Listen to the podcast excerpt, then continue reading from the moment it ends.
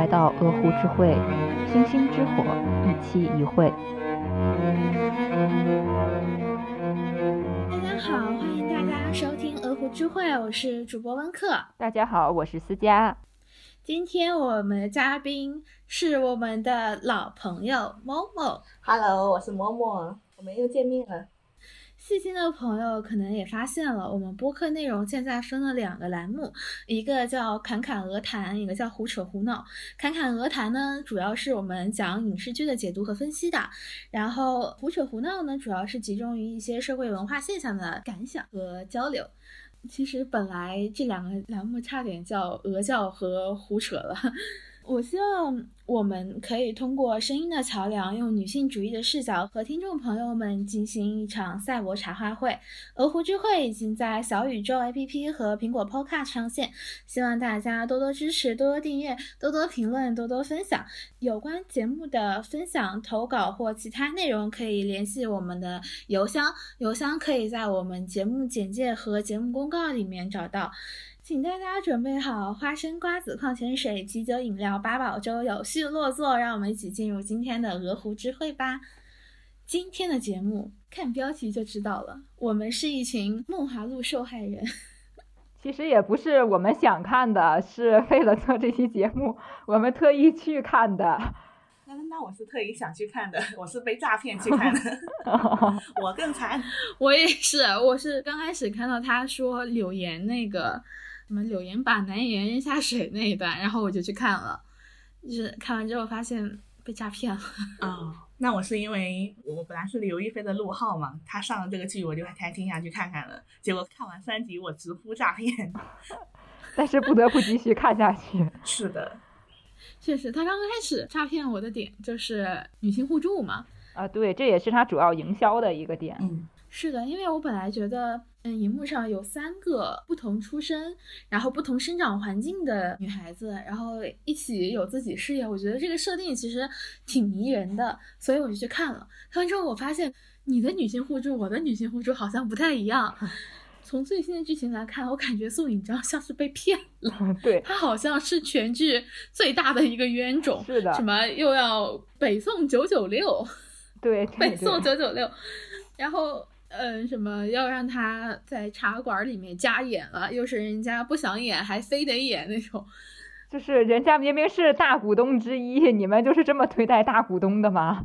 你们这不是梦华录，你们这是小时代呀。小时代都是这样，顾里才不会对凌霄这个样子。对，顾里好歹自己出钱养人家，对吧？顾里说：“我养你们啊。”而且我不理解为什么就男女主谈恋爱就瞒着宋引章，其他人都不瞒，就瞒着宋引章。感觉这件事情就是已经天下人皆知了，就宋引章不知道。我也不明白有什么必要。他们当时打着的旗号是这件事情被太多人知道不好，因为我们两个身份比较特殊嘛。然后那就瞒着好了。可是其他人都知道了，你们只瞒着宋引章有什么用呢？原是我不配。他们说这件事情让别人知道不好，然后他们在桥下花漫雨中拥吻，结果全 全汴京的人都知道了啊，全东京的人都知道，只有宋引章不知道。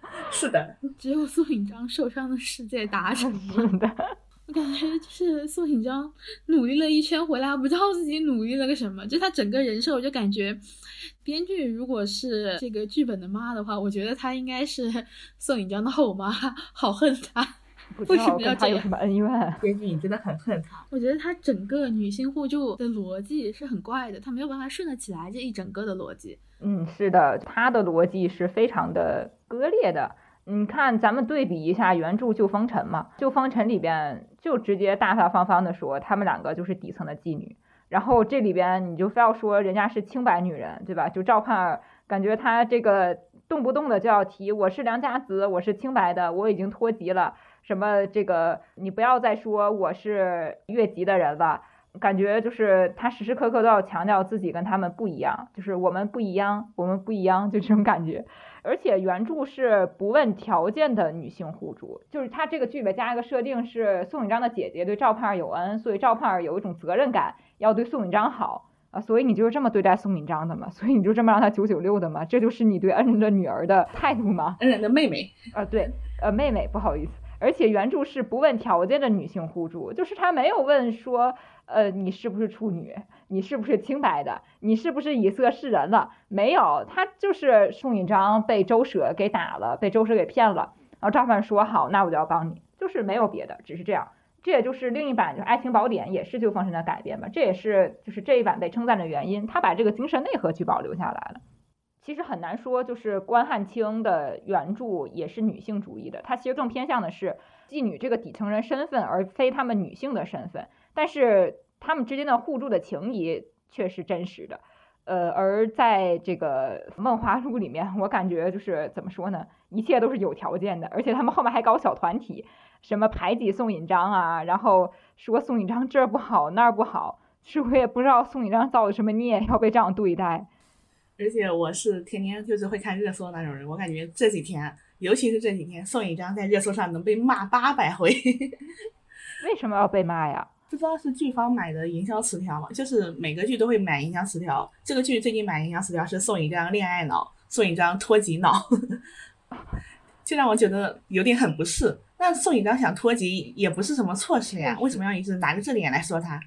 对呀，而且说恋爱这件事情，不是你们谈恋爱瞒着人家吗？你们干什么非要瞒着人家呀？对呀，你你就是告诉他能怎么样呢？就觉得他好像是会把你们的事情说出去，反正全世界都知道了，这有什么不能说的？我觉得问题最大的在于。这个《梦华录》的改编里面，他过于刻意的去强调女性互助是遵循一个逻辑的，就可能是遵循的是主角的价值观的那一套。就比如说，我们一定是高贵的，我们一定是不以色示人的，我们就算是出身风尘，但是我们有一颗高贵无瑕的心。就是他一直在强调，一直在强调。那他这样的强调下会。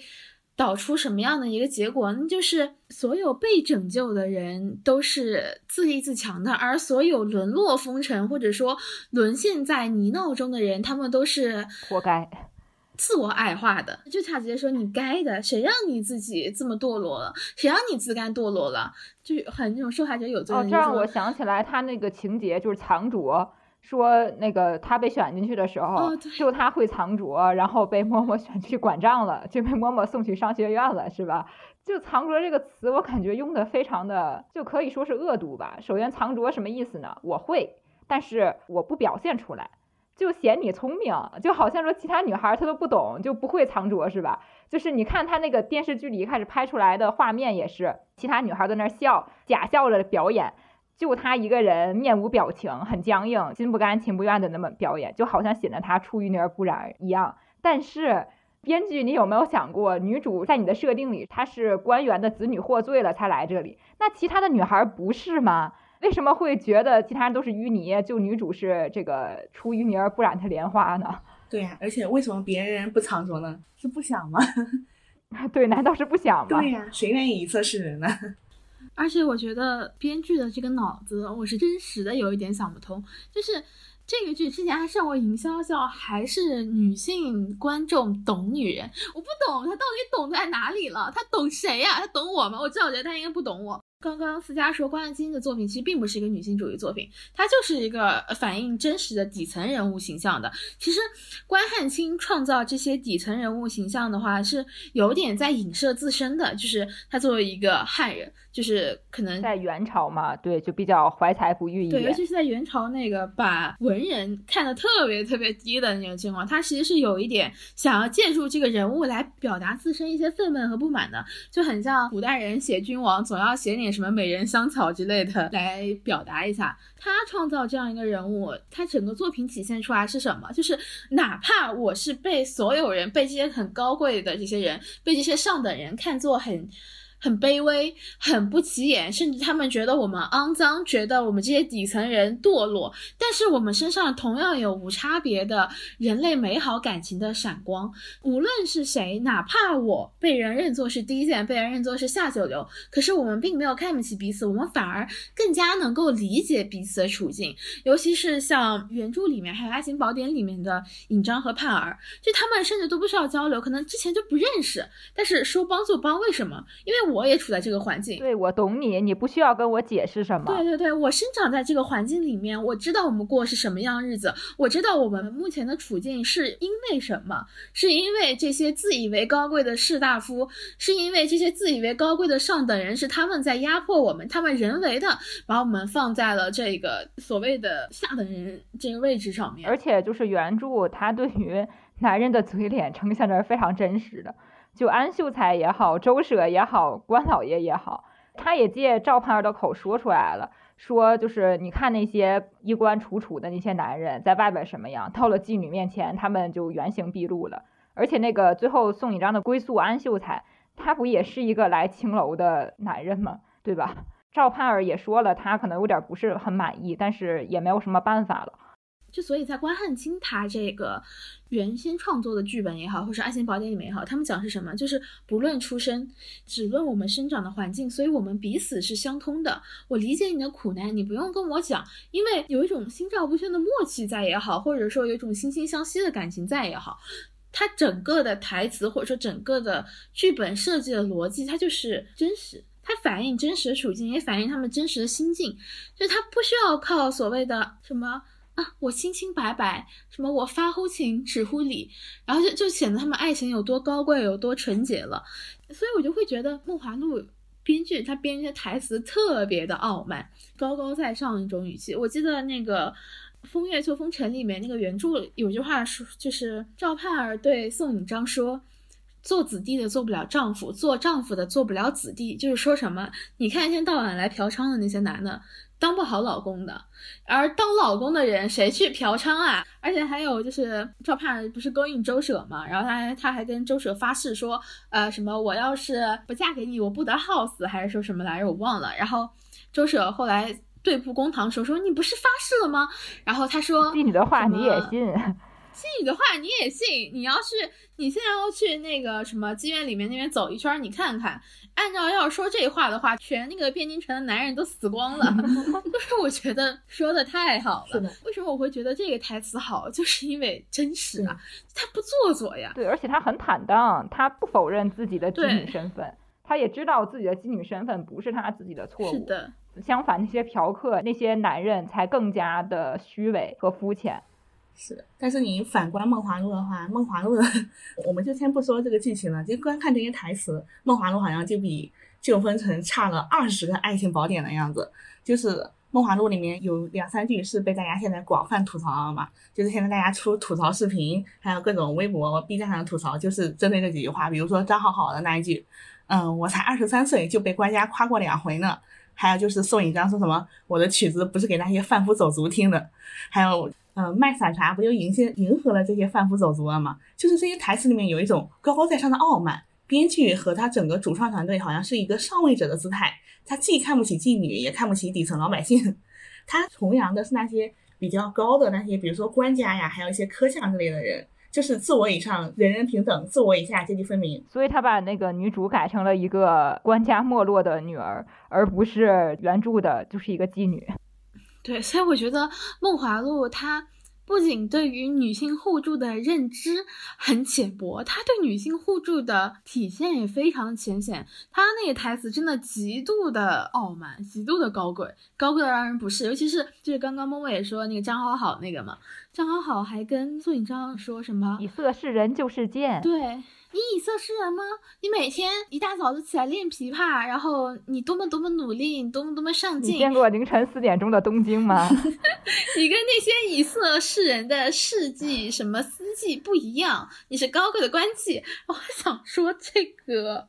你告诉我，这叫女性互助吗？就是你这是想说明什么？想说明张好好在给宋引章打气吗？但是你为什么说体现女性互助要人为的把女性分为这样一个阶层？就不以色示人，我才助。你以色示人，我就不住了，我就不住 你了，我就不帮你了。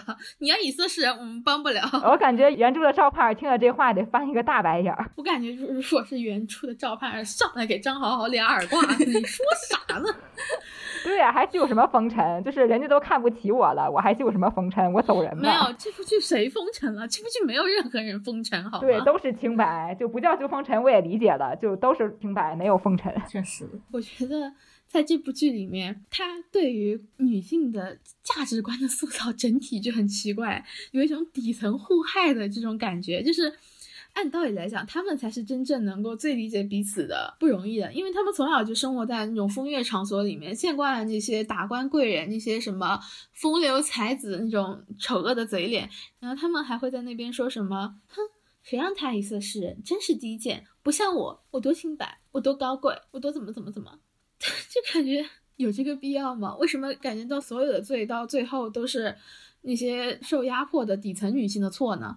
就是很多时候你会发现，它是人为的把人区分出了一个圣女和荡妇。对，看这些花魁嘛，花魁看不起以色侍人，正如我们之前知否说的那期，正妻看不起小妾一样。其实说到底，他们都没有区别，都是男人的工具，谁又比谁高贵呢？正妻跟小妾都是传宗接代的工具。像他们这个所谓的不以色侍人的和以色侍人的，其实就是给男人取乐的方式的区别。说白了，这个方式只要男人想就可以打破。你所谓的不以色侍人，只要他们想，你就可以变成以色侍人了。就是说白了，你们谁又比谁高贵呢？就像这种人为给女性划分等级，是男权分化女性的重要手段之一。比如说妻妾嘛，就是典型的例子。那除了妻妾，就是刚才温克说的圣女与荡妇。什么叫圣女呢？就是好女人，呃，那荡妇就是坏女人。构成二者重要界限之一就是贞洁。我们也听过很多什么贞洁牌坊之类的，这是一个从古到今流传下来非常久的一个观念，也是最虚假的观念之一。因为贞洁这个东西，说白了你怎么检测？这里给大家科普一个概念，就是没有处女膜，只有阴道瓣。而且平常所谓的处女膜，其实应该被叫做阴道瓣，它是一个结缔组织，中间有一个孔，方便月经出入的。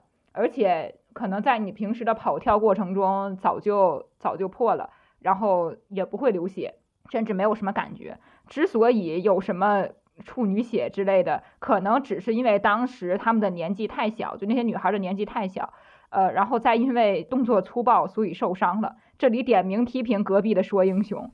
就因为什么我就不说了，大家应该也都知道，懂的都懂。那个说英雄剧组啊，说英雄剧组，还有尊敬的说英雄导演，我唾弃你。虽然就是虽然这么说很难听，但是我真的觉得你对于那个人物的塑造，在雪里面把那个什么什么处女血埋了。我想问一下，你确定那个是处女血？他不是大腿动脉被人嘎了吗？这合理吗？但凡稍微读过高中生物，你能拍出这样的剧情？我觉得这就是故意的，好吧？就是这就是男人对女人苦难的一种欣赏。就贞洁也是虚构的概念，它只在女人的群体中存在，对于男人是没有的。没听说过什么说这个男人贞不贞洁，都在讨论这个女人到底是不是贞洁。那贞洁的表现不就是性从属吗？就是我这一辈子只给这个男人使用，我的身体这一辈子只属于这个男人。他们用贞洁的概念去剥夺女人对自己身体的所有权，画出圣母与荡妇的楚河汉界，然后呢，再给好女人颁一个牌坊，说，哎，你真好，你是个好女人，你就是我们要学习的榜样。然后呢，又向坏女人扔石头，呃，你这个坏女人，给你什么进猪笼，或者说我把你用什么刑罚去惩罚你，沉塘了。对，沉塘进猪笼。那好女人，她们一部分吃到了这个牌坊的甜头。就是给你好名声嘛，可能再给你一定所谓实际的好处，然后呢又被他们对坏女人这些惩罚所震慑，就是一边给巴掌，一边看赏别人巴掌，一边给自己枣。那选巴掌还是选枣呢？所以很多女人都选了这个所谓的枣。那这个枣其实也不是真的枣，这个枣是有毒的。久而久之，那女性群体自然就被分化了。而且这种分化的标准是由他们所掌控的。他们说你贞洁就贞洁，说你不贞洁就不贞洁，解释权是在他们手里的。所以你说妻妾也好，圣母与荡妇也好，就这种女人之间的分化本来就不应该存在的。他们夺走了本应该属于女人的权利，女人可以去读书，女人本来也可以去掌握世界，去当官，去从政。结果他们把这个通道都堵死了，然后再用这种标准让他们内部产生斗争和仇恨。那久而久之，女性就不得不去在这种模式下继续斗争下去，忽视掉这种等级存在的不合理之处。或者说，他们即使意识到了，也没有办法，无可奈何的。因为这种标准本质就是权力高位者对下位者的一种胁迫。其实本质上来说，为什么会有妓女或者说类似于妓女这样的底层人存在啊？就是《霸王别姬》里面蒋雯丽不是饰演的妓女嘛？她当时带着她的儿子去拜师的时候，戏班子的那个班主说：“哎，别介都是下九流，谁看不起谁呢？”就是为什么会有这样的底层人出现？就是上位者在对下位者进行一个剥削。把剩女和荡妇理论扩大化来说，就是这个样子。上位者一边鞭笞着下的人，说：“你们不思进取，你们出。”身卑贱，你们人格低下，所以你们就活该被人欺负。对，你们就是贩夫走卒，你们就是新词儿下里巴人，新剧情里的，你们就是下里巴人，然后你们就是命比狗贱，类似于这种的。他一边在鞭挞你，然后一边用这个方式来。有一点像在震慑那种士大夫，说你们得好好的，你们可可不能犯事儿哦。你们要是犯事的话，你们就变成贩夫走卒了哟。这就是你们的下场，这就是你们的下场哟。不仅你们自己要死，你们妻女也要莫为奴哟。他人为的划分出了这样的阶层，然后用来管理这些人。所以，为什么我们在说他这个女性互助又浅显又浅薄，甚至我觉得都有点刻薄了？是因为他作为编剧或者说也好，主创也好，他们作为现代人来讲，他们还在沿用着这一套封建到国脑的这种思想，而且他非常认同。对，而且他非常的认同，甚至把这个死死的刻进了他那个剧本里面，就是有一种引以为傲的这种感觉。女主甚至非常以自己这种高级的心性为傲，傲到她看不起所有人，傲到他看不起那些被命运捶打的人。而且刚刚思佳说的那个剩女和荡妇，其实我觉得它还有一个作用，就是化解男性的生殖焦虑。我们上一期父亲节特辑也说了嘛。就是母亲天然知道我生出来的孩子就是我的，但是父亲不一定，父亲得要通过这样的方式来确定这个孩子是我的。他得确定这个女人的身体是完全属于他的，才能确定这个孩子一定是他的。对，所以我们为什么我刚开始会被他说女性互助这个吸引呢？是因为我觉得在。尤其是在现在啊，我们现在其实很多人脑子还非常的裹，就是尤其是在一些剧里面会刻意的营造出一种同性真空的现象。我觉得同性真空这理论应该是我们在第一期还是第二期就讲童话那期讲的哦，对，应该是童话那期讲的，讲同性真空，就是说他人为的把你身边所有女人都描述成，你知道吗？他表面上对你好，那暗地里都在害你呢。对他还要跟你抢男人呢。对，然后他人为的给你打造这样一种同性真空，所以我我会觉得女性互助这个概念，它被搬上荧幕或者说被大肆宣传，其实是一件非常好的事情。我希望能够看到更多女性互助，因为我觉得。尤其是女性在父权制的这样一个架构之下，本身就是受到压迫的，所以她们应当有更加宽泛的同理心，或者说，她们因为彼此的处境，应该会更加了解彼此，更加能够为天下女人发一声叹。但是这部剧它没有做到，这也是让我非常失望的，甚至是它描述的如此的刻薄。是的，就是你是怀着一副去欣赏。怀着一种非常宽容的态度去看这部剧了，你你感觉他给你宣传一点女性互助，你就感觉哎呀，真是很好的一个事情。我们不反对任何一部剧用女性互助的名头来，呃，为自己就是吸引观众，这也是一件好事情。我们希望更多的人来吃女性主义的红利，但是你至少要把女性主义给说到点子上呀，你不能这样挂羊头卖狗肉，你这不是 你这不是营销，你这是诈骗。对，所以我们上一期默默老师也参加录制的那期，就是那个大明大明公司那期，我觉得那个里面他没有特意的说女性互助，但是他在很多点上都展现了女性的互助，包括像那个呃武则天被张易之软禁，然后他对那个婉儿对婉儿说。快去叫太平来救我！哎，还有说他办宴会邀请那个百岁老人，然后那个时候其实太平还在跟武则天闹矛盾，他还提醒他，然后说母亲你不要喝，就把那个毒酒毒酒给扔了，打翻了。对。所以就是女性互助没有那么多理由的，哪怕甚至是他们因为巨大的分歧在争吵，在互相怄气的时候，他们也能互相帮助彼此。就为什么《梦华录》里面把女性互助写成了一定要顺应那种父权制社会的那种逻辑，你一定要满足什么贞洁、什么高贵、什么，就要满足个人。女性互助的要义恰恰在于她不会理会父权制对她的这些束缚。我们互助是因为我们有相同的处境，我们互助因为我们出自真心。我们是受到压迫的。我们互助是互助什么呢？我们互助是我们要一起反抗这种压迫，我们要通过彼此互助来为彼此获得一个更加好的生活的环境。我们要反抗这种压迫，但结果他是顺应了压迫，在压迫里面互助，而且还得踩别人一脚，他还得踩别人一脚，他必须要踩别人一脚，不然的话就不能体现自己出淤泥而不染濯，清廉而不妖了。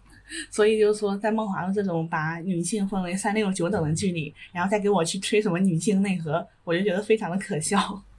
而且不仅说女性互助，他还说女性自立。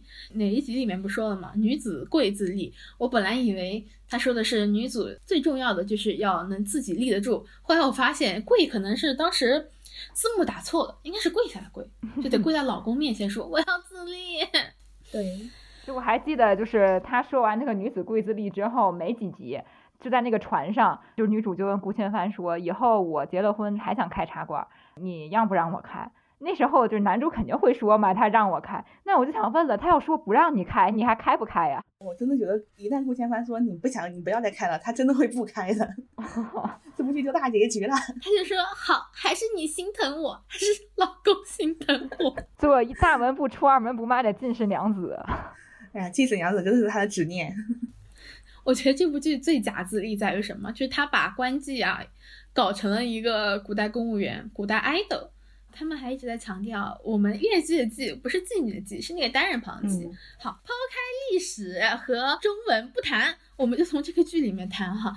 你用这个外壳来包装这个工作，然后你想体现什么？你想体现我是自立的，我。自食其力，我靠自己吃饭不丢人。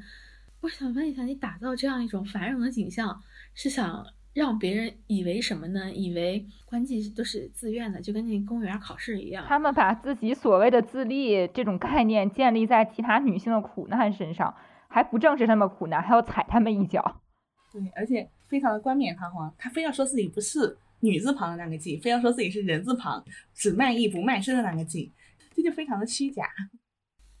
它虚假就虚假在，本来啊，他们作为官妓是更加理解这一行里面那些弯弯绕绕的，因为历史上官妓就是虽然立法说只卖艺不卖身，但是呢，他又说可以自荐枕席，就是你可以自愿提供服务。但是我想问一下。你一个官妓面对一个达官贵人，他说：“我今天晚上希望你自愿一下。”那你是自愿的还是不自愿的？身份悬殊如此之大，你告诉我这叫自愿啊？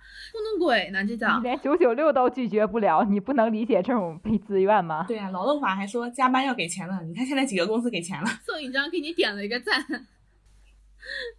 就是他把这个月季也好，官妓也好，包装成一种公务员，就感觉好像我就是凭本事吃饭，我就是什么见过凌晨四点钟的东京，所以我应当得到这一切。其实实际上来说，他就在打造这种繁荣的假象，而且他是对封建时代女子真实苦难的忽视和美化。就我们不说别人，说张好好这个人物啊，张好好这个人物他本人是有这个原型的，十三岁就。就成为妓女了，和杜牧第一次见面是十三岁，好像说是杜牧绯闻女友还是啥的，哎，杜牧还给他留了一首诗。但是呢，张好好这个人，他这部剧里面说他是二十三岁是吧？但实际上历史上二十五岁的时候，张好好已经变成一个当炉卖酒的弃妇了。其实他十九岁就已经变成当炉卖酒的弃妇了，他中间还被哪个官员买走过，最后一样是贱弃于世当小妾。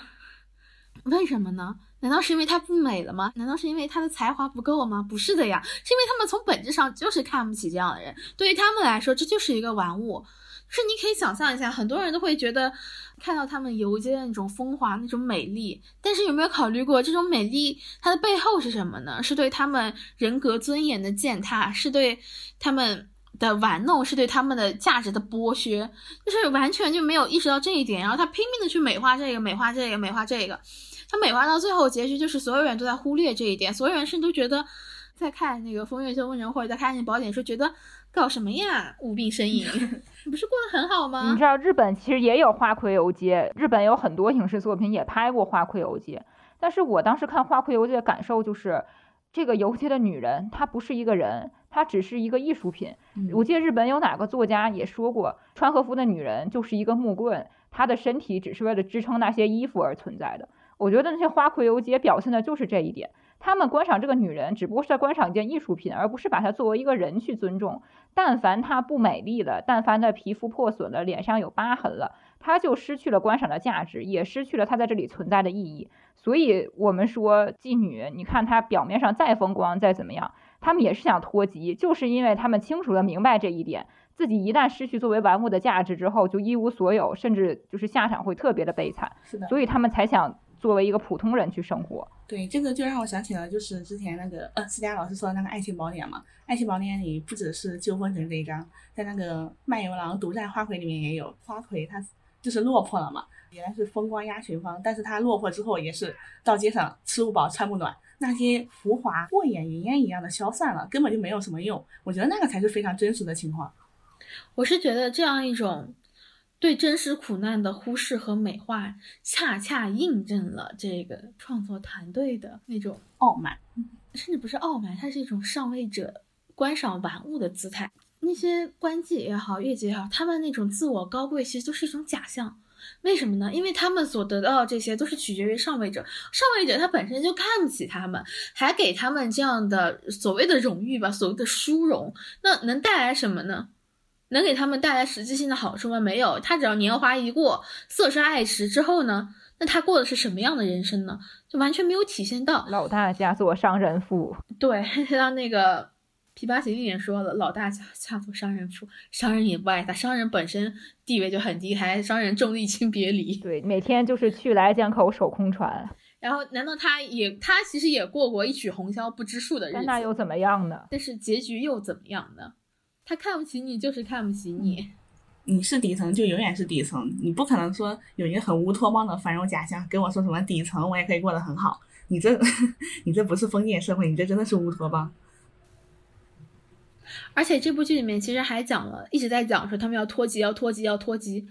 如果说从正常的逻辑上来讲啊，他们要脱籍，是因为他们如今处在这个阶层，让他们感受到了压迫和欺凌，他们想要脱籍，想要过上有尊严的生活，这才是他们为什么要脱籍，而不是说什么啊，我清高，我我贞洁，我我我不要以色示人，而且。我我真的很奇怪，这部剧里面，他是不是过分的把这个风月场所想想象特别法治，就是你藏拙就可以不卖身了？嬷嬷是天下第一大好人，嬷嬷是天下第一大老板，好老板。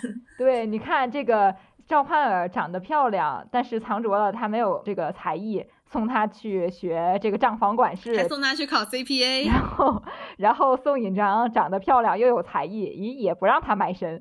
那谁去卖身呢？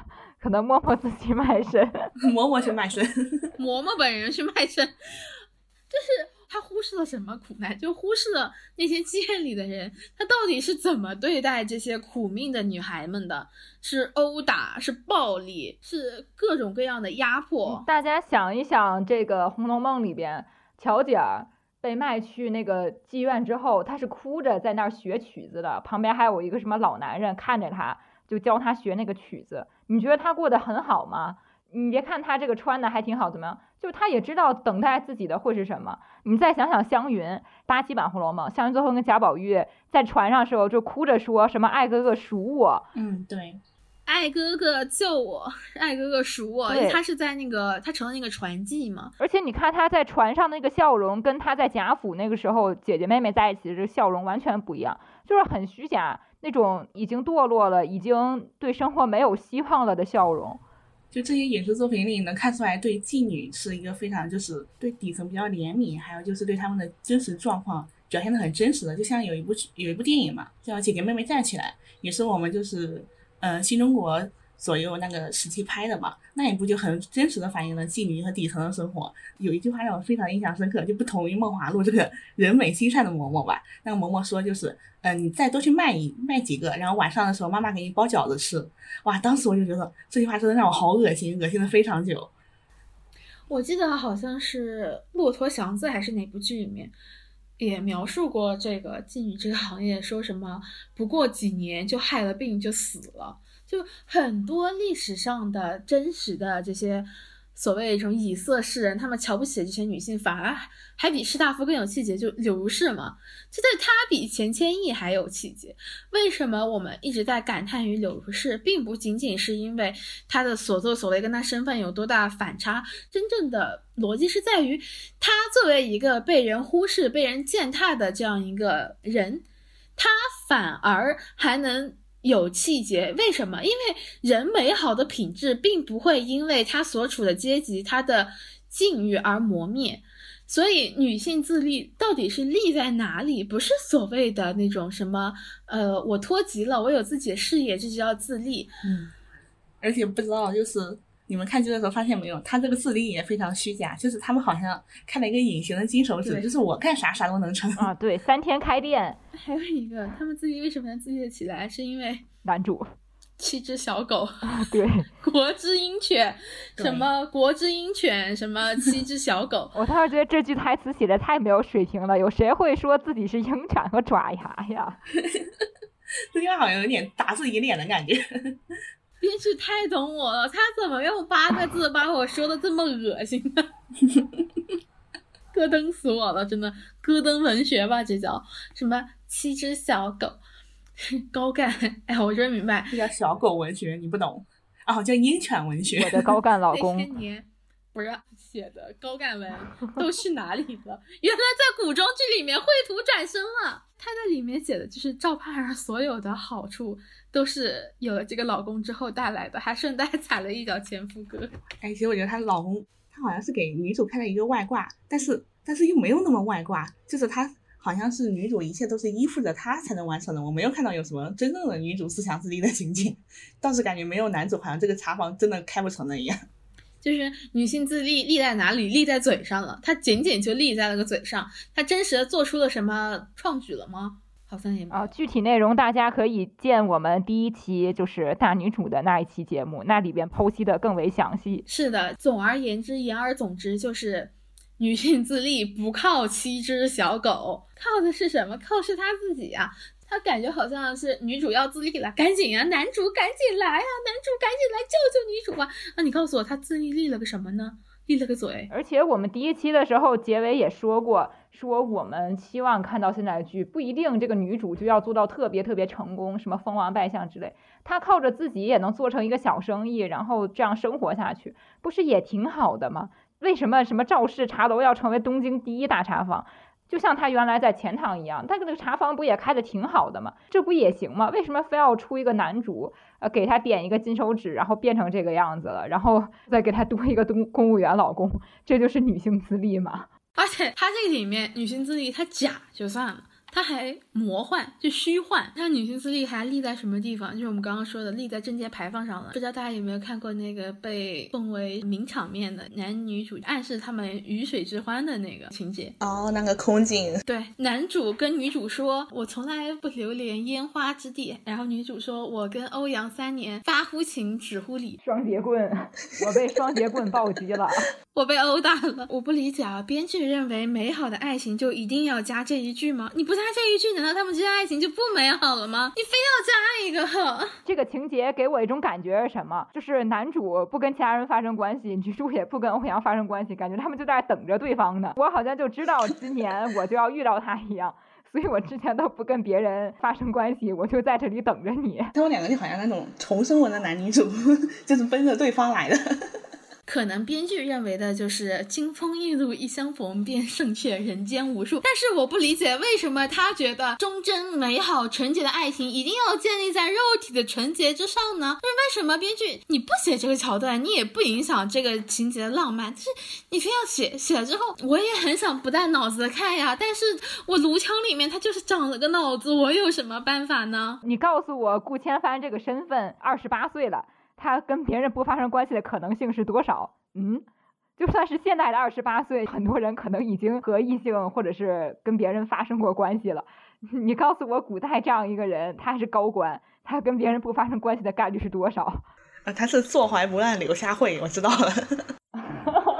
就对赵盼儿断是吧？而且我觉得真正恶心的点在于什么？编剧他非要写这么两句，他敲这两句台词可能只花十分钟，但是他伤害我就伤害到我那天晚上躺在床上，我翻了个身，我脑子里面都是我和欧阳三年发乎情止乎礼，他们两个在表达彼此有多么洁，但是他这个洁的意思是在说什么？在说别人肮脏。我想问一下，你爸你妈把你生出来，他们也有性行为的，他们肮脏吗？我。不能理解为什么一定要把个人的品质和性行为关联在一起，有这个必要吗？继续拉踩啊，拉踩一下唐朝史书，写武则天和李治他爹跟那个李世民没有一腿，是后来他们俩才在一起的。就是他们都说什么李世民老，皇阿玛他老了，皇阿玛他是君子啊，天子天子，sorry。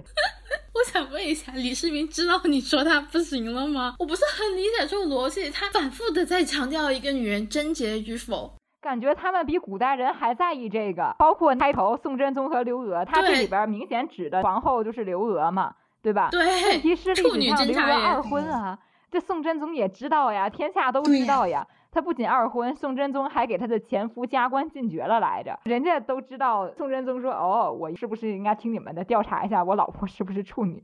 即便我的老婆是二婚，但是她归来仍是处女。”笑死了，这男主在这边搞什么处女调查员？我不理解，你这部剧既然又标榜女性自立，又标榜女性互助，然后你还整这些比古人还要裹小脚的东西，我感觉我真的被殴打了，我的我的三观被这个双节棍狠狠的殴打了。还有人说那个赵盼儿跟顾千帆太甜了，眼神拉丝啊拉丝呀，眼神拉丝呀。韩式烤肉店卖你们眼神吗？韩式烤肉店卖你们眼神吗？眼神裹排骨，眼神裹排骨。不是你们眼神现在能拉 丝，你们去你们去开披萨店好不好？他说他们那个眼神拉丝的时候吧，我横竖睡不着觉，我就感觉这个画面里面有什么东西它刺痛我的双眼。哦，后来我知道是什么了，是男主和女主两个身上扛着重重的贞洁牌坊，你知道吧？他们俩贞洁牌坊还特别的美丽，就是各种什么，就是什么汉白玉的、雕花的，搞了一堆特别。美丽的贞洁牌坊，两个人就开始一边拉丝一边说：“我跟别人就发乎情止乎礼啊，我从来没有跟别人怎么怎么，我呃我我就是我只爱你。”我想问一下赵盼儿，你有没有怀疑过，他跟你眼神拉丝的时候，他是天生下来眼神就会拉丝吗？芝士还要加热才能拉丝，他的眼神是这么就拉起来了？就是问题是这东西你怎么验证？就问你顾千帆他睡没睡过？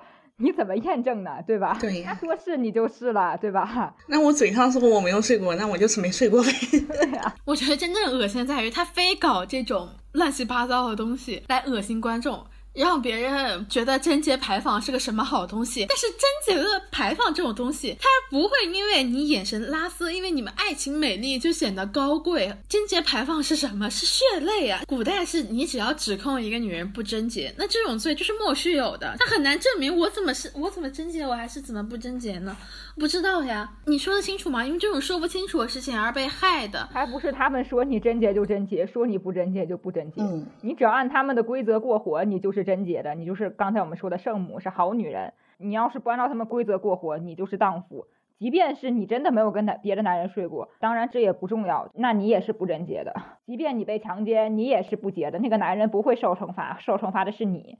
明明是男权社会创造出来迫害女性的东西，还被编剧当个宝一样，当做神圣爱情的见证一样放在这里。你们到底在搞什么？编剧，你是真的不知道女人的疾苦吗？还是你就是想恶心我？刚刚 C 他也说了人为分化这个点，这部剧里面还有特别多人为分化，包括像嫡庶了，啊贫富了，或者说。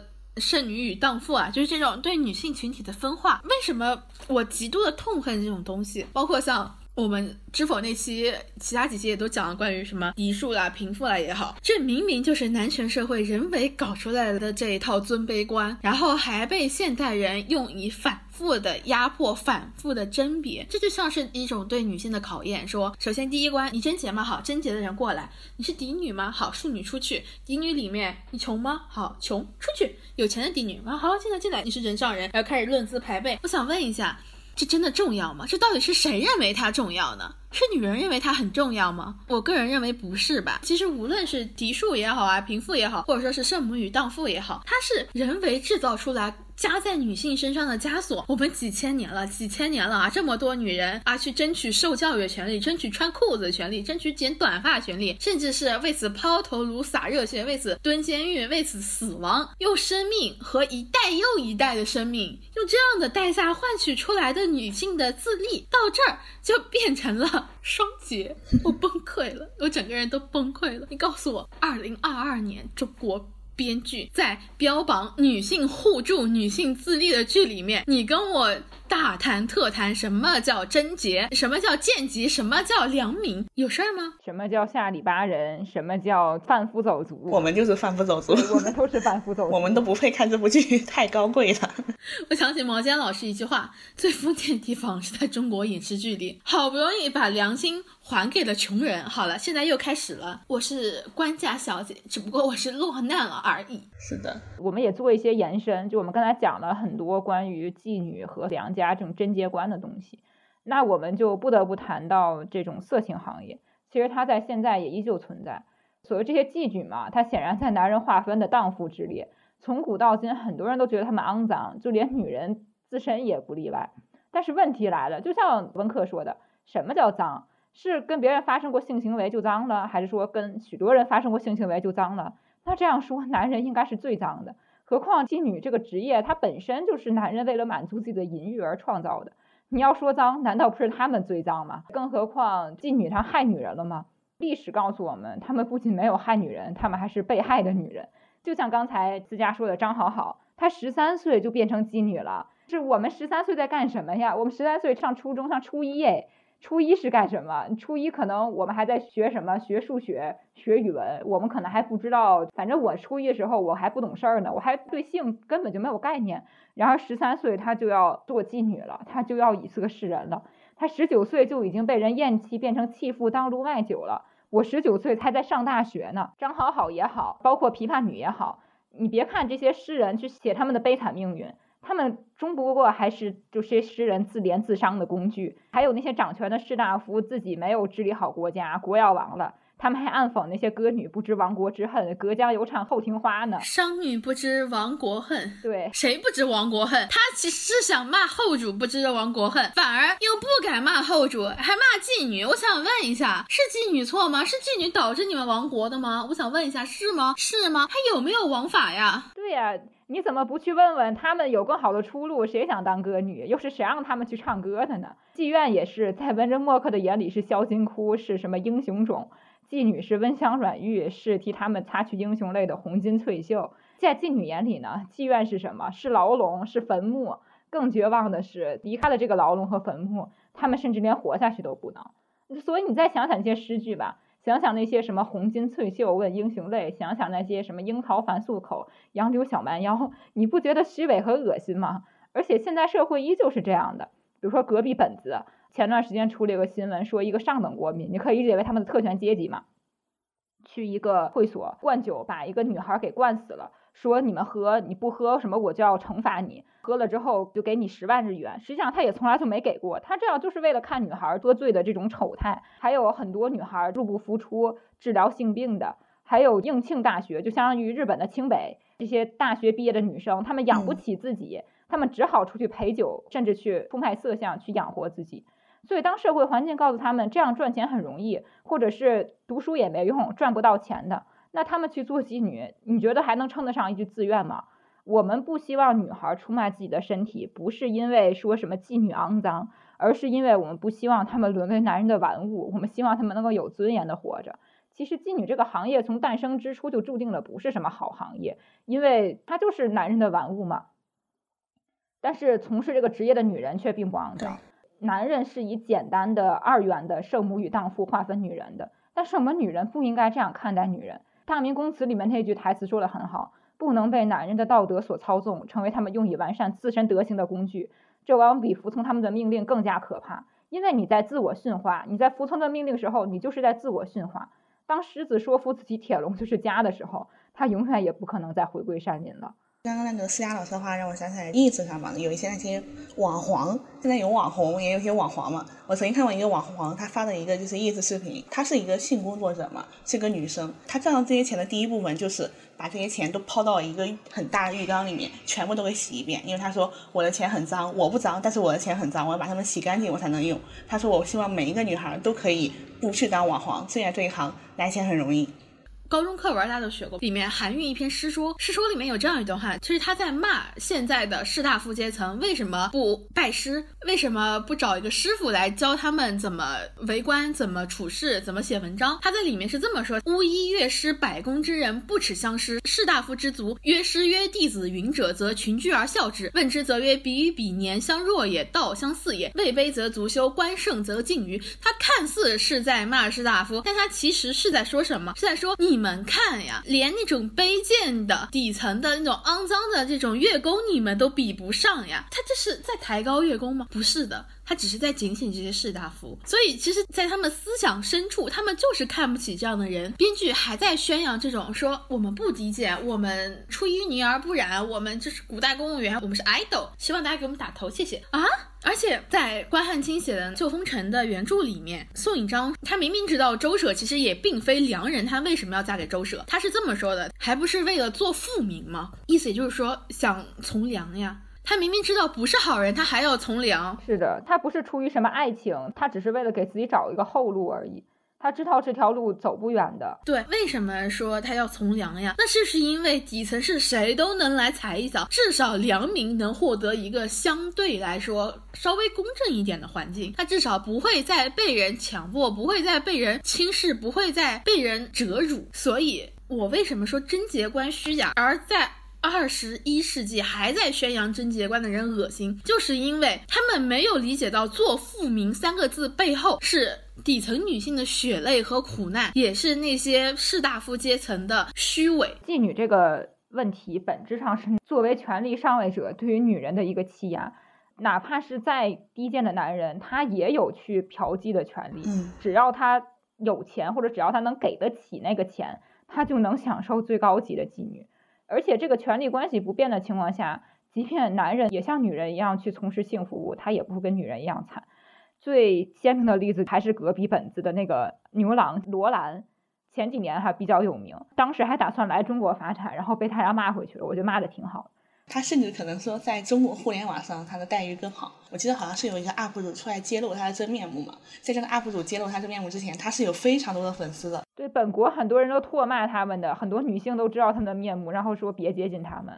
就很多牛郎，他的客户都是陪酒女，是的，就也是跟他们同样行业的人，然后他们会把这些陪酒女的钱都给榨光、榨干净，再引他们陷入高利贷的陷阱。这些陪酒女原来可能不卖身，她最后也只好卖身去赚钱了。还有一些星二代，一些什么很有名的有钱的女富豪，或者是富人家的女儿，他们也被引入一样的陷阱。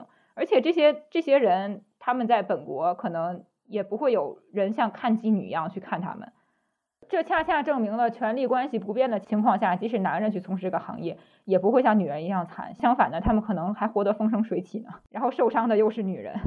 是的，而且这部剧除了我们刚刚提到的，嗯，女性互助和女性自立，我觉得它背离原著初衷的一个改编，就是底层人消失的底层人。是的，原著其实它讲的更多的是什么呢？是底层人，就是他在讲底层人是怎么受到迫害的，底层人是怎么被压抑的。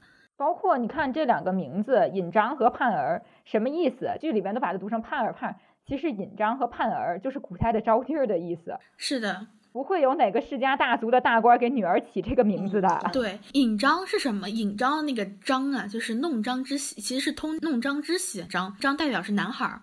包括像身怀六甲，那个六甲其实也在祝福别人是生男孩的意思。它本身尹章与盼儿，就是说明他们是不被重视的。对。女孩儿，她们本身就是受轻视、受压迫的女孩儿。这两个名字，它本身其实就是有意义的，是有它设计这个名字的意义在的。但是在这部剧里面，这个两个名字放在这里，好像没有任何意义啊。在这部剧里面，盼儿的儿是一个儿化音，盼儿，盼儿，盼儿，盼儿，盼儿，说不出来这个口音。他在这个剧里面，尹章和盼儿。就好像就是普通的一个名字，这是他背离原著初衷的开始，他已经背叛了这样一个基础的设计了。在这背离两个名字的这个基础上，他是根本就不可能说什么女性互助的。你已经把女性最底层的处境给他们消灭掉了，那还谈什么女性互助呢？还有一点就是《梦华录》里面整个的市井人物形象，我觉得也非常的拧巴，不止于主角团的拧巴，每一个配角，包括招娣呀，还有茶楼请的那些托呀，这些市井人物感觉也非常的不真实，一个两个的 NPC 一样，他们的目的就是为了完成主角的任务。就像在茶楼里面花了很多钱，花了二百五十文去买贡茶的那个冤大头，还有在那个赵胖人搞出饥饿营销之后趋之若鹜的那些市井老百姓们，就感觉这些人好像是现实生活中根本不可能见到的这些人，这些人好像就是一个非常虚假真空的环境下才能塑造出来的角色。为什么要把？底层的市井人物塑造的这么的诡异呢？他不应该是更加真实、更加烟火气的吗？啊，一边这个剧说自己还原，说自己精致，说自己什么东京的风华，一边又在塑造这种很奇怪的人物逻辑，这到底是为什么？我觉得好一个好的编剧啊，他应当是热爱他笔下的每一个人物的，他至少应该设身处地的想过每一个人物的处境，每一个人物真实的样子，而不是说。他为了主角，为了什么哪个故事线而搞了很多 NPC 去配他，因为这样的话，他整个剧本逻辑没有办法做到自洽，他整个剧本逻辑是不融洽的。所以为什么说这种编剧你还有点买营销？对不起，骂的稍微有点难听了，对不起啊。你们还记不记得，就是赵盼人不是开茶房的时候嘛，当时他是卖的是八十文一杯。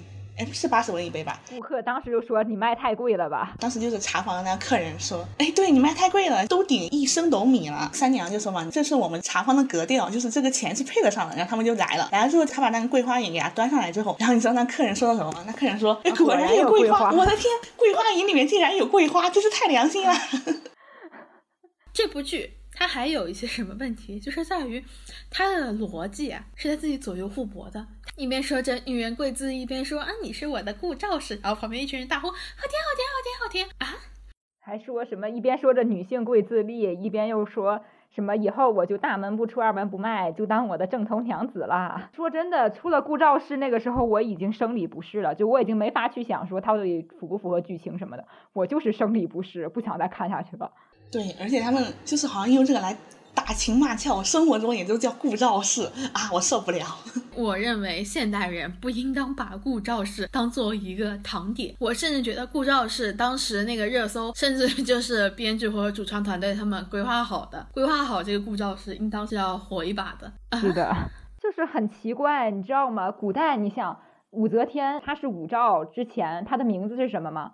她作为一个女皇帝，她连名字都没有留下。你知道太平公主的名字是什么吗？你知道地上掌权的很多的女性，她的名字都是什么吗？很多人的名字，她就这么流失在历史里了，完全不被记住。为什么我们女性要争取自己的惯性权？为什么我们女性要让自己的名字被记住？不就是想让我们的事情、我们的功绩被流传下来吗？那你这倒好，直接一个顾兆氏，好家伙，连自己的姓名都抛弃了。然后他还说女性贵自立，这就是女性自立吗？我想说，你一边用着这么现代、这么先进的理念，一边又讲着这么封建的话，为什么我特别讨厌顾兆氏这一句？当时顾兆氏这一出，就我们策划群里面就炸了，你知道吧？就为什么会这样呢？从我个人来讲，我有一位非常尊敬的女性长辈，她是出生于建国之前，她是一位没有什么大文化，可能只是简单认识几个字，这是一位非常普通的女性，但是她身上的与命运抗争的韧劲。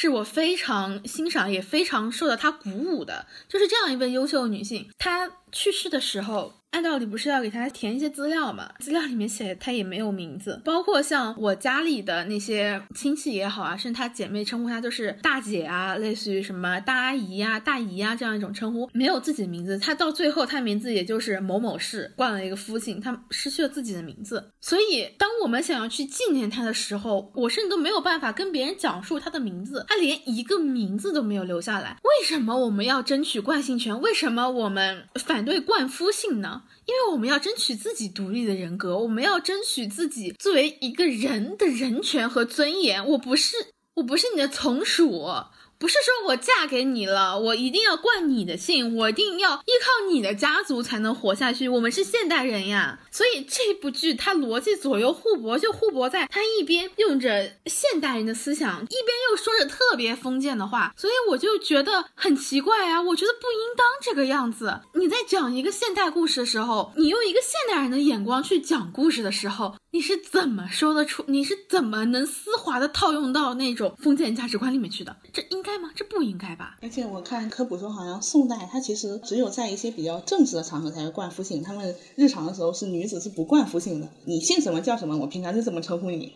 没有说真的给你就是日常说来一句，哎呀，顾兆氏，没有这种东西，他也不还原啊。我都想知道这个编剧怎么想的。说到还原这件事，也是现在的编剧，我们知否那期也讲过，啥都还原，什么吃的还原，穿的还原，这个衣食住行给你都还原，就是对女人的压迫不还原。这部剧其实它在播出之前就是被寄予厚望的，所以就会发现它播出之后吧，对它讨论也好啊，包括对于它的整个营销操作也好，是非常多的。一般来讲，有四种比较招人讨厌的营销方式，一种叫病毒式营销，这种营销模式特别强，就是各个平台无孔不入的广告推送，你屏蔽也屏蔽不掉，就跟那个传销似的。还有一种呢，叫捂嘴摁头式营销，你觉得不好还不能说，所有人都在捂嘴，还必须让你看好看的，你看不懂就是你不懂，你不懂得欣赏，摁头一定要看。第三种呢，叫拉踩式营销，叫拉踩今年、去年还有好多年之前的剧啊。演员呀，凸显自身，但是实际呢，可能也并没有多么的出色。那我们讲到第四种营销，叫回忆式营销，叫近多少年都没有什么拿得出手的作品，开始疯狂的回忆往昔，卖过期安利，贩卖一种虚假的回忆。这四种营销呢，我也没有点名谁的意思，也没有说什么意思哈，我只是想说，适度营销吸引观众，过度营销呢戏弄观众。因为可能不止我们在吐槽《梦华录》，还有其他很多的自媒体从业人也都在吐槽《梦华录》，但是总有很多人说这是古偶呀，不要带脑子看呀。但是脑子长在我身上，我也不是说丢就能丢得下去的呀。我觉得这四种营销模式就是观众的地狱笑话。真的就是地狱笑话。我们现在说起这种四种地狱模式，就会觉得它很好笑，但是它实际上来说，真的是一种苦难。你还不能说它不好，你必须要说它好。不说好，就是你没有审美，甚至是内娱二十年以来，所有的演员也好，作品也好，都在渡劫，甚至连 大明宫词啦，什么李少红啦，什么林海啦，都被拉出来。我不明白他们跟这部剧到底有什么关系？他们都在被拉踩一遍，这几天是非常精彩啊。就是你这样营销，营销的基础是什么呢？营销的基础是有的营销，营销就相当于你卖东西嘛，对吧？对。假如说你这个东西真的好，品质好，卖相好，物美价廉，那你营销就营销了，反正打广告嘛，也不可产。问题是你别营销你没有的东西呀，你营销了半天，结果到最后货不对版，那不是欺骗消费者吗？你你那就不叫营销，你那叫诈骗。很多人都说《梦华录》营销特别过分，它过分在什么？它一播出，内娱上下二十年，所有人都开始渡劫，最开始说今天可别轮到我，今天可别轮到我，今天可别轮到我呀！我支持好剧要营销，很多时候一些好剧，我很痛恨你，你为什么不营销呢？我跟别人说，你知道吗？我看某某剧特别好看啊，什么剧？没听说过。又是什么小成本破剧吧？不看不看不看，就是但是有时候一些大成本烂剧，他们反而就是那种屎吧，他裹了一个巧克力的里面，他就觉得香的不得了了。这不应该啊！我没有说梦华录的意思啊。营销你也要言之有物，你不能拿你没有的东西出来营销。你最起码你有什么，你在吹什么？就像那个护肤品营销一样，你加了一个什么好用的成分，那你就吹这个成分好用呗。你不能说你没有这个功效。没有这个产品，没有这个成分，然后你就往里添加。反正你觉得这东西是好东西，反正我说出去不丢人。毕竟现在观众大家都女观众嘛，是吧？他就说啊，这是女编剧啊，女性友好啦，我们太懂你们女观众了，就是有一种高高在上的，甚至是他很多点可能都是他们创作的时候都想好的，要迎合观众的爽点。他认为你应该看到这个就爽了，但是我没有办法入戏呀，我没有办法融入到你的那个爽点里面呀。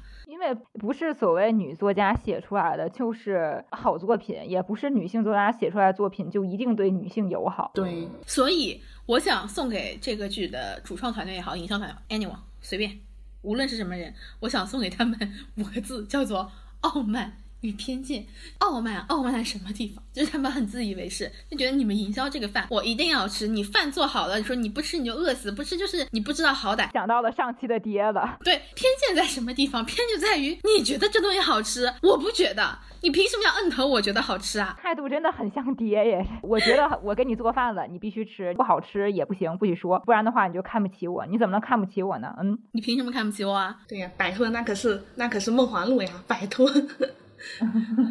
我知道每一个剧它的出发点是不一样的，可能这部剧想打造一个什么样的东西，那部想打造一个什么样是不一样的。所以呢，你就拿你自己长处出来营销就行了。你说我们这部剧茶百戏拍的很好，很精彩，很好看，是一个非常好的文化宣传点，那你就把这个拿出来营销呀。或者说你觉得我们感情戏很好，很高甜，那你就把这个拿出来营销呀，是吧？如果你只是单纯说吹我们这就是一部古偶，你说顾兆是什么的，行。我都忍了，但是你非要说这是做给女性观众看的，我就不能理解了呀！你为什么要这么说呢？我觉得也不甜，说实话，我真的觉得不甜。甜不甜这个东西，不太能理解男主的行为方式。男主整个人的形象都非常爹，这个男主真的好像一个爹呀，都太爹了，对对，真的很爹。他不愧是一个高官，他不愧是鹰犬。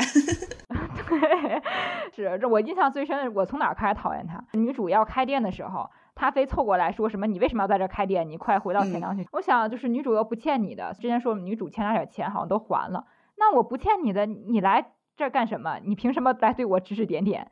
你是谁呀？因为爱情，因为爱情。最近的剧情是男主对宋引章说：“嗯，你飘了呀，不好好练习了，所以说你弹不好。”哎，他那一副表情让我想起了有些男性长辈，他就这样对我说话了。我感觉我都想冲进屏幕给他一拳。他们不在乎你飞得高不高，只在乎你翅膀硬不硬。可千万不能翅膀硬了。我想说，你营销你就恰如其分营销，你不要给我整这些莫名其妙的东西。就好像在说女性写作，因为这部剧刚开始一直就在说，把一堆什么女编剧、女导演拍的剧都拉出来了，说我们也是女编剧写的，我很懂你们，我不懂你。首先啊，我想问思佳和默默两个问题啊，女性写作是否就是？女性主义作品，那我的答案肯定是不是的。我也是不是的。女性主义作品一定是女性写作，但是女性写作不一定是女性主义作品。对对对，就是女性创作或者女性写作这个概念其实很宽泛。其实女性写的就可以叫女性创作，这个倒也没有什么问题。但是像《梦华录》这种女性创作，我们真的需要吗？或者说女性写作这个东西，它一开始？它诞生是为了什么呢？看过《Six》这个音乐剧的观众可能会知道，在欧洲那边。等一下，插播一下，这部剧我们可能后面要单独的出一期它的案例，因为我个人非常的喜欢它。有一个女性叫凯瑟琳·帕尔，她是倡导女性教育的先锋，也是在英国第一个以女性自己的名字出版书籍的女性。她们为什么要这么努力的去争取到写作的权利呢？其实是因为他们想要表达自己的想法。我们上期大明宫词说，女性一直在被记录，而从来没有过自己去记录自己。武则天永远是被评价的，而从来没有说我在这个皇位上，我觉得是怎么样的。你看，有这么多文人墨客，他们都在说我的想法是怎么怎么样的。包括他们去书写妓女也一样，妓女在他们笔下是什么樱桃反素口，杨柳小蛮腰，是那些美丽的、柔弱的、温顺的那些姿态。但是如果让妓女写自己呢？难道这些文字还会是这样吗？即便是白居易他写《琵琶行》，或者杜牧写这样好诗，这些妓女也不过是他自己的思想寄托。那些香草美人也一样，是这些士大夫他自己怀才不遇，然后非要安到一个女人身上。闺怨士也一样。那真正深闺的女人，她们是怎么想的呢？那真正妓院的女人，她们又是怎么想的呢？她们自己写吗？她们自己让人知道吗？我们根本就不知道，所以造成了一种困境，就是。我们在文艺作品里了解的女人，大多都是由男人书写的，是虚假的。很多人看这些虚假的女人，也觉得女人确实是这样的，就开始模仿这些女人，开始真的变成这些女人。我们要女性写作的意义，就是让大家真正去了解女性的思想，了解真正的女人是什么样子的。我觉得在一本书叫《如何抑制女性写作》里边，一段话讲女性写作的目的讲的就很好，说任何女性。如果离开了男性有话语的游戏场，进入一个女性可以用自己的方式描述世界的场所，就会知道摆脱他人看法，不再转述他人话语的重要性。这不是因为思考变简单了，而是因为遇到的困难只是来自工作本身，而不是环境造成的。我们要做的是离开男性话语的游戏场，表达出真实的女人。同样一件事情，少女性侵这件事情，男性他撑死了只能写出洛丽塔，但他写不出房思琪，这就是女性创作的意义。刚刚思佳说到了凯瑟琳·帕尔，她当年就是因为用自己的名字出版了冥想集，差点就被她老公，还好她老公死得早，对历史著名渣男亨巴差点就被她给杀了，还好病魔把亨利八世战胜了，这也是苍天有眼。所以，我们为什么需要女性写作者？我们为什么需要女性主义作品呢？我们需要的作品，并不是说像《梦华录》这样说找个女编剧写个爱情故事，这就叫女性主义作品了。这不能算女性主义作品。我甚至觉得，像这样的作品，你换个男编剧写，写出来的也没有什么太大的差别。那女性主义作品，那它体现在什么呢？就是体现在女性啊，就是要真实，要真实的反映出来女性她的想法、她的处境、她真实的状况，哪怕是她的欢乐、她。她的悲苦，我们要的是真实。我们要的是女人开口说话，她要开口，她要自己开口去讲这些故事，她要被记录下来，因为她失去是什么？她在整个男权社会逻辑下，她失去的是她的话语权。女性写作就是要重拾女性的话语权，而不是我们继续去顺应男权的这个逻辑继续去写作。我们不是要做男性作家的接力棒，我们要做自己的书写人，我们要自己能够写下自己故事，自己要能说出自己的心声。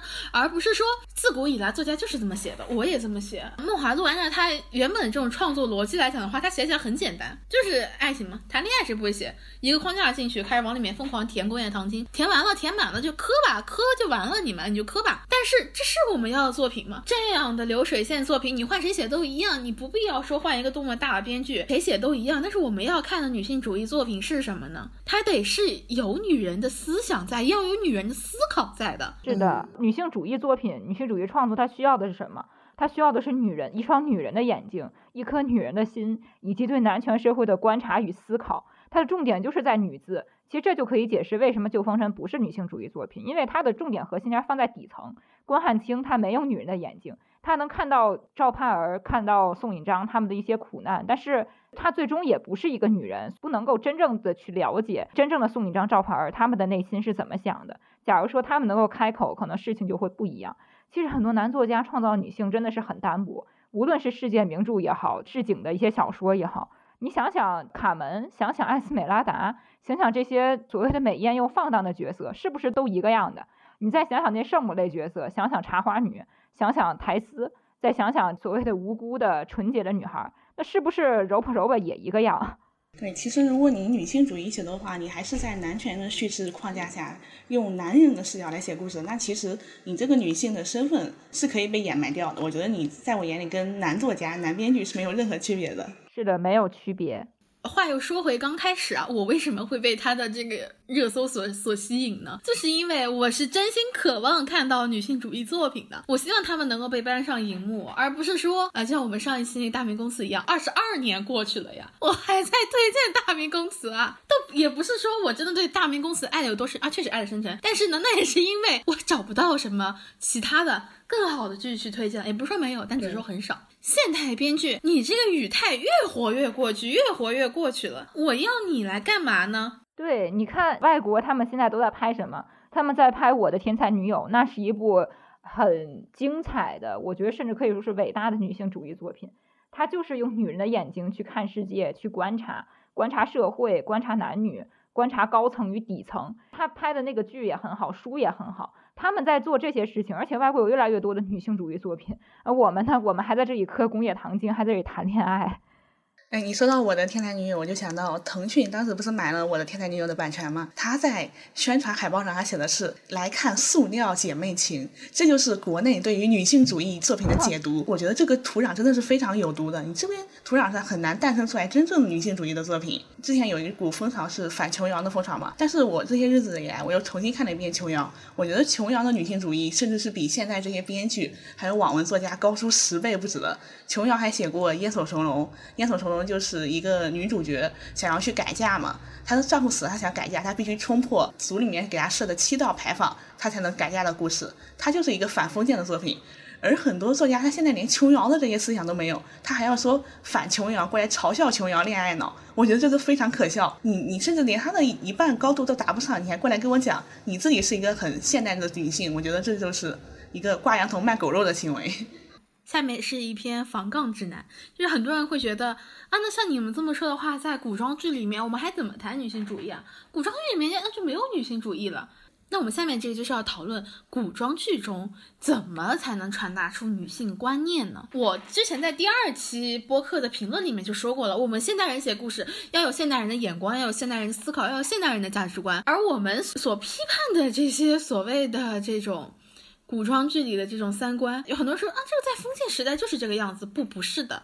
怎么说呢？我想给大家推荐一部剧，叫《火舞黄沙》。这部剧可能应该也是 TVB 最后一部能看的剧了。是的。你看他的服化道什么可能还比不上梦华录呢？对，甚至可以说比较粗糙，是挺粗糙的。但是它的内核绝对是比梦华录闪亮出百倍的。就我只说一个情节，就关于贞洁的情节。佘诗曼饰演的那个角色被马匪打劫了，她当时肚子应该是怀着孩子，被逼到那个山崖之下。她当时有两个选择：第一，跳下去，她可以保住她的贞洁，但是她得死，她的孩子得死；还有就是留在这儿，那她就会被马匪强奸，她就会失去所谓的。的贞洁，但这个时候，佘诗曼这个角色，他发出了一个什么样的心声？他说：“我凭什么要为了你们男人的贞洁观去死呢？”这就是我们在说的呀。他对另一个女角色说，另一个女角色是被奸污了。他看着佘诗曼角色说：“你跳啊跳啊！”对对对，佘诗曼发出一声悲鸣，最后就扯开自己衣服，意思说我不要跳。后来那个女角色问他：“你为什么不跳？”他说：“我们为什么要跳呀？为什么要为了贞洁去死啊？”你受够了，我也受够了，我们为什么还要继续这样下去？哇，这个真是振聋发聩。就是我为什么要为了男人的贞洁观去死？这是你不是我自己的贞洁观，因为我是没有罪的。真正恶心的是什么人呢？是这些男人，我觉得他们就跟收保护费一样，一个在觊觎你的美色，一个在控制你的身体，另一个人跟我说你得为我守住，另外一个说拿来吧你，他们就是在收保护费。一部分人负责破坏，一部分人说来吧来吧，我保护你，这不就是保护费吗？他们所谓的保护也是在他们的框架下的，你得遵守他们的不合理的规则，不然的话就无法受到保护，只能承受暴力伤害。我们再说一个古装剧《金枝欲孽》，按道理来说，宫斗，雌竞爱好者的欢乐场呀。宫斗剧里面能能出现什么有价值的女性观念吗？有的呀，《金枝欲孽》告诉你了，宫墙是锁住人性和自由的，他们要自由，哪怕付出任何代价，他们都要逃离紫禁城，他们要走向自由。对，你看最后宫变的时候，没有女人说守着皇帝，皇帝我爱你，都是大家快逃。你平时哪怕有再大的恩怨，这个时候就大家都快跑，快跑吧，互相帮助着跑。你是我的敌人，对我也希望你走出去，因为走出去我们就不再是敌人了，这一切就不再重要。《金枝欲孽》里面，皇帝就是一个背景板，对皇帝的印象都没有。对 他们宫斗好像是在斗皇帝，但是其实到最后他们自己发现，他们斗的是什么呀？他们自己可能都不知道自己在斗什么，是皇帝代表的权利。对，其实他们真正想要的是这些权利吗？是因为他们被关在这里了，他们被人为的关进了这个斗兽场里，别人让他去斗。但其实如果给他们机会的话，他们第一个反应是什么？是我们要逃呀，我们要自由，对，我们要人的自由，我们要人性的自由，而不是说这种权利它对人性的异化。我们要的不是这种扭曲的权利，我们要的是自由。所以说，不是古装剧里面拍不出好的女性观念，不是古装剧里面都得一而再、再而三的去重复那些糟粕，而是说我们古装剧是可以对封建制度提出一些反思的，是可以有自己思考的，是可以有女性思考的。那如果说这些都做不到的话，我为什么要看古装剧呢？我我不应该就去看纪录片吗？我不应该去看史书吗？对呀，我干嘛让你这古装剧中间商赚差价呢？在节目的末尾，我们不吹不黑，真实评价一下《梦华录》。综合来看的话，你们愿意给《梦华录》打几分？我觉得十分满分，五分最多，这是我的观点。那我再降一点，我再拉低一下底线，三点三分最多。他现在是多少分？八点八分是吗？对，我没有再看了，好像他降了一点吧？哎，他现在八点六分了，应该。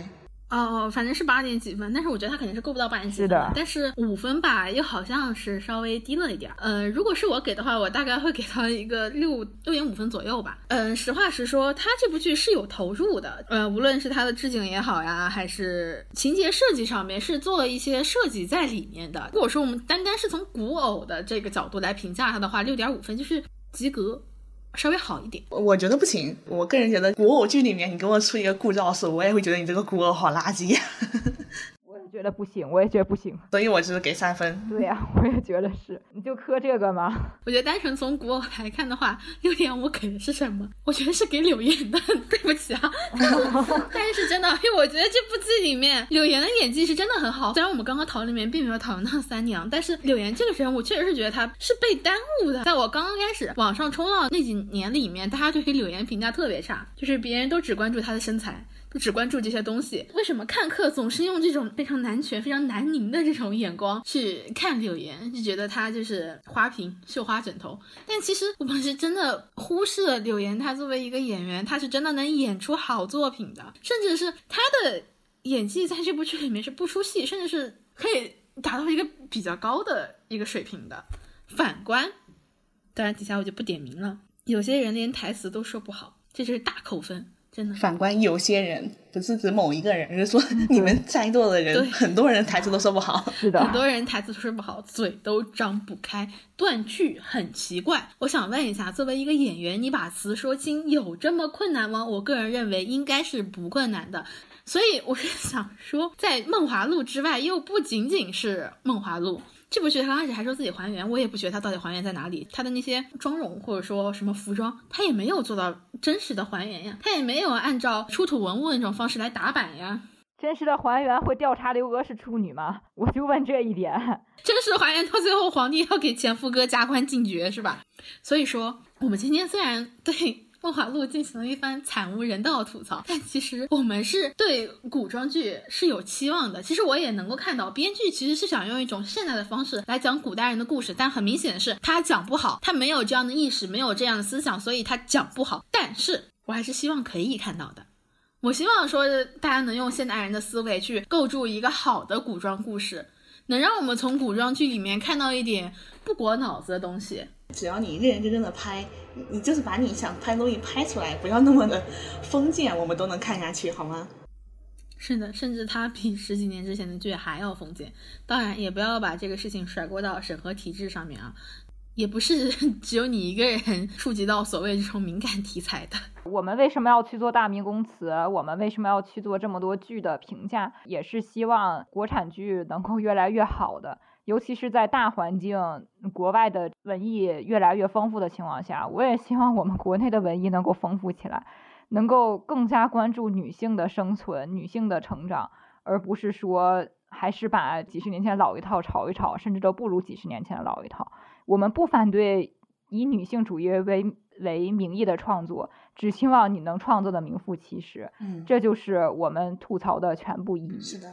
是的，所以侃侃鹅谈这一个栏目我们会坚持做下去，因为我们其实还有很多关于女性主义作品的思考，不只是影视剧，还有一些我们生活中所经历的事情，我们所身处的环境，我们为什么要做这么多期节目，为什么要花这么长时间来聊这一部剧？其实我们想聊的不仅仅是《梦华录》这一部，我们其实还想聊更多的是关于观众、关于创作环境、关于其他更多的东西。所以今天的播客就暂时。告一段落了，希望大家对这部剧也好，对其他的女性主义的创作也好，有想法的、有思考的，可以在评论区和我们踊跃交流。那今天的播客到这里就结束啦，拜拜，拜拜。